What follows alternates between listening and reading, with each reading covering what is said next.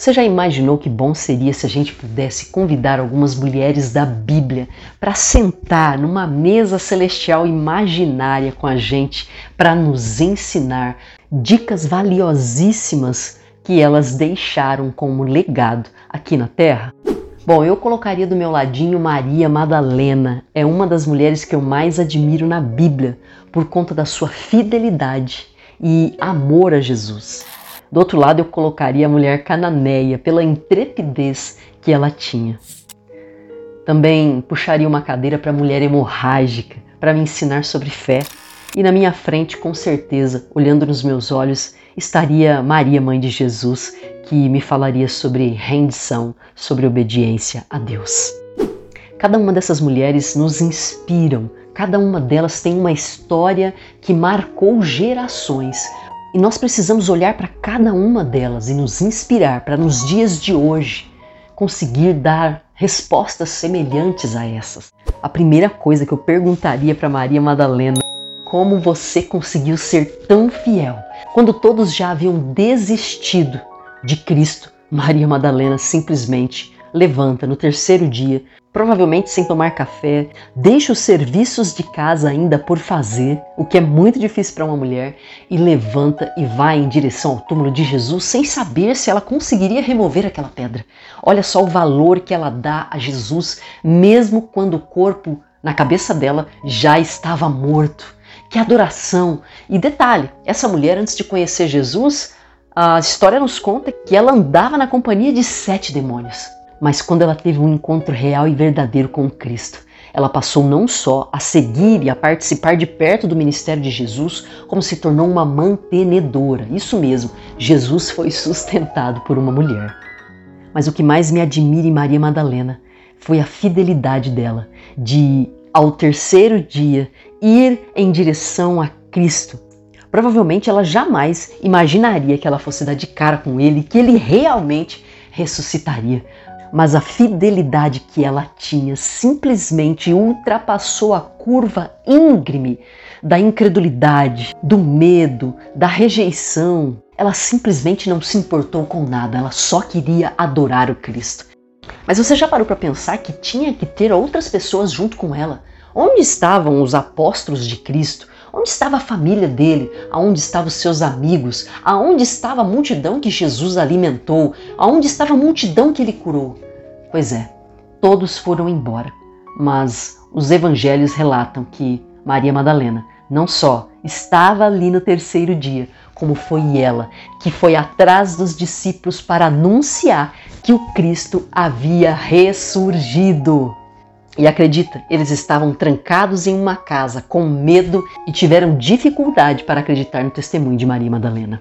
Quando eu lembro de tudo isso, eu digo: Uau, que mulher é essa? Eu e você precisamos ter essa fidelidade, esse amor pelo Cristo, mesmo quando as mãos dele não puder nos oferecer nada, quando tudo parecer aparentemente morto, nós precisamos adorá-lo por quem ele é. Não importa se agora eu não estou vendo nada vivo, não importa se agora eu não estou vendo nenhum milagre, se eu não estou vendo a multiplicação, mas o que ele representa tem que estar vivo no nosso coração o tempo todo, tem que ser a chama que nos faz ir todos os dias para Ele dizendo: Ah, tu és amado, eu vim aqui para te adorar, ainda que eu não veja nada diante dos meus olhos. Isso é fé e fidelidade. Essa é a lição que Maria Madalena me ensina. Uma mulher que não tinha cargos, que não era chamada de apóstola, mas ela sim foi a primeira evangelista, a primeira embaixadora para falar do novo tempo que estava se instaurando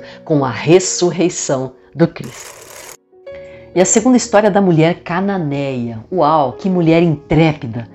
Já pensou que fantástico ouvir a versão dela sobre o dia que ela confrontou Jesus? Aquele dia que parece que ele não levantou com o pé direito da cama e os discípulos também estavam da mesma forma. Aquele dia todo mundo parecia estar de mau humor mas ela simplesmente chegou até a presença de Jesus para pedir socorro, porque a filha dela estava terrivelmente endemoniada.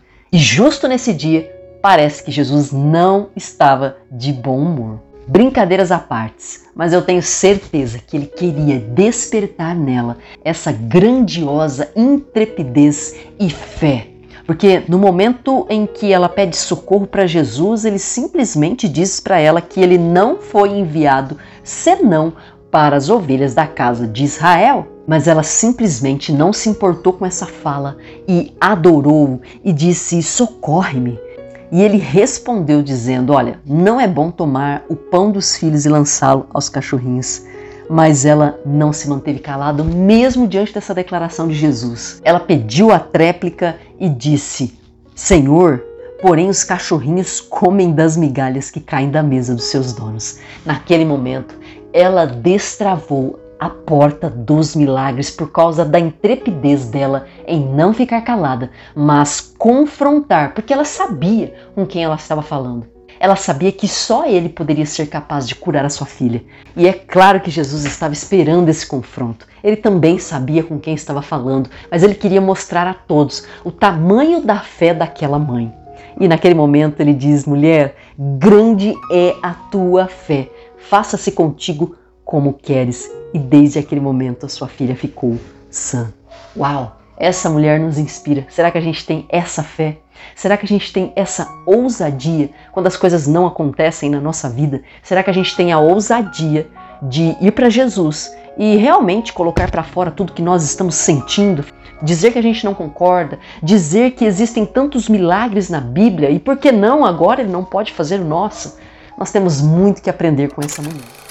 Por falar em fé, que tal a gente também parar para ouvir a mulher hemorrágica, a história oficial de como ela, que já estava afastada da comunidade por causa daquela enfermidade, como que ela se venceu todos os preconceitos, todas as leis da época, como que ela passou por cada obstáculo daquele e foi em direção a Jesus para obter seu milagre. Será que ela já não estava desacreditada por ter passado na mão de tantos médicos? Será que ela não estava se sentindo rejeitada? Será que ela não estava um pouco mal cheirosa? Será que ela tinha roupas adequadas para estar no meio da multidão? Mas olha, nada disso fez essa mulher parar. E a Bíblia nos conta que a maneira com que ela tocou em Jesus foi diferente. E esse é o toque que eu e você temos que ter. É o toque da convicção de uma fé verdadeira, onde você entende que não dá mais para esperar. Não temos mais tempo para ficar afastado, alheio aos nossos sonhos, aos nossos projetos e a gente simplesmente se empoderar dessa fé e tocar em Jesus. Ainda que estejam multidões cercando ele, ainda que as pessoas já disseram para você, olha, não vai dar certo, ainda que o médico já te deu o diagnóstico e disse não tem mais jeito, não tem o que fazer. Mas quando a gente se empodera dessa fé, a, a gente não olha para outra coisa, porque o nosso foco muda. E tudo que você foca expande. Ela resolveu expandir algo bom, a fé que ela tinha no Cristo. Conclusão, ela foi curada e deixou para nós esse legado de fé. Ah, nós precisamos da unção dessa mulher para nós também. E por último, e não menos importante, o que dizer de Maria, mãe de Jesus? Uau, que posicionamento que ela teve.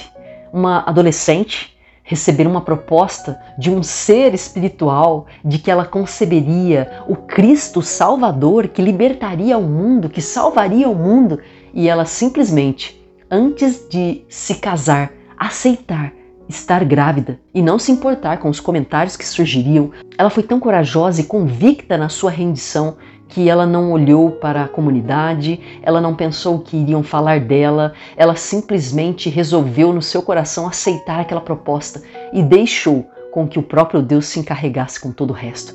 Ah, nós precisamos dessa mesma rendição e convicção para os dias de hoje. A gente muitas vezes acaba abortando esses sonhos e desistindo da promessa. Mas Maria não. Maria não só teve que aguardar para que se cumprisse as escrituras, mas ela teve que suportar o falatório, a difamação das pessoas daquela época. Mas mesmo assim, ela não desistiu. Ah, nós precisamos sentar mais vezes com Maria para aprender a ser assim. E você, qual mulher da Bíblia que mais te inspira? Mas e na vida real? Quais são as mulheres que estão ao seu redor que mais te inspiram? Você tem valorizado as pessoas que estão ao seu redor? Eu já ouvi dizer que nós somos a somatória das cinco pessoas que nós mais convivemos. Quem são as cinco mulheres ou as cinco pessoas que você mais tem convivido? Você vai ser a somatória ou resultado das experiências de vida dessas pessoas. Que você hoje também faça a escolha de andar com pessoas melhores que você e que te inspirem a ser como Jesus. E que no dia de amanhã você também possa ser uma inspiração para as pessoas e deixar o seu legado aqui na Terra.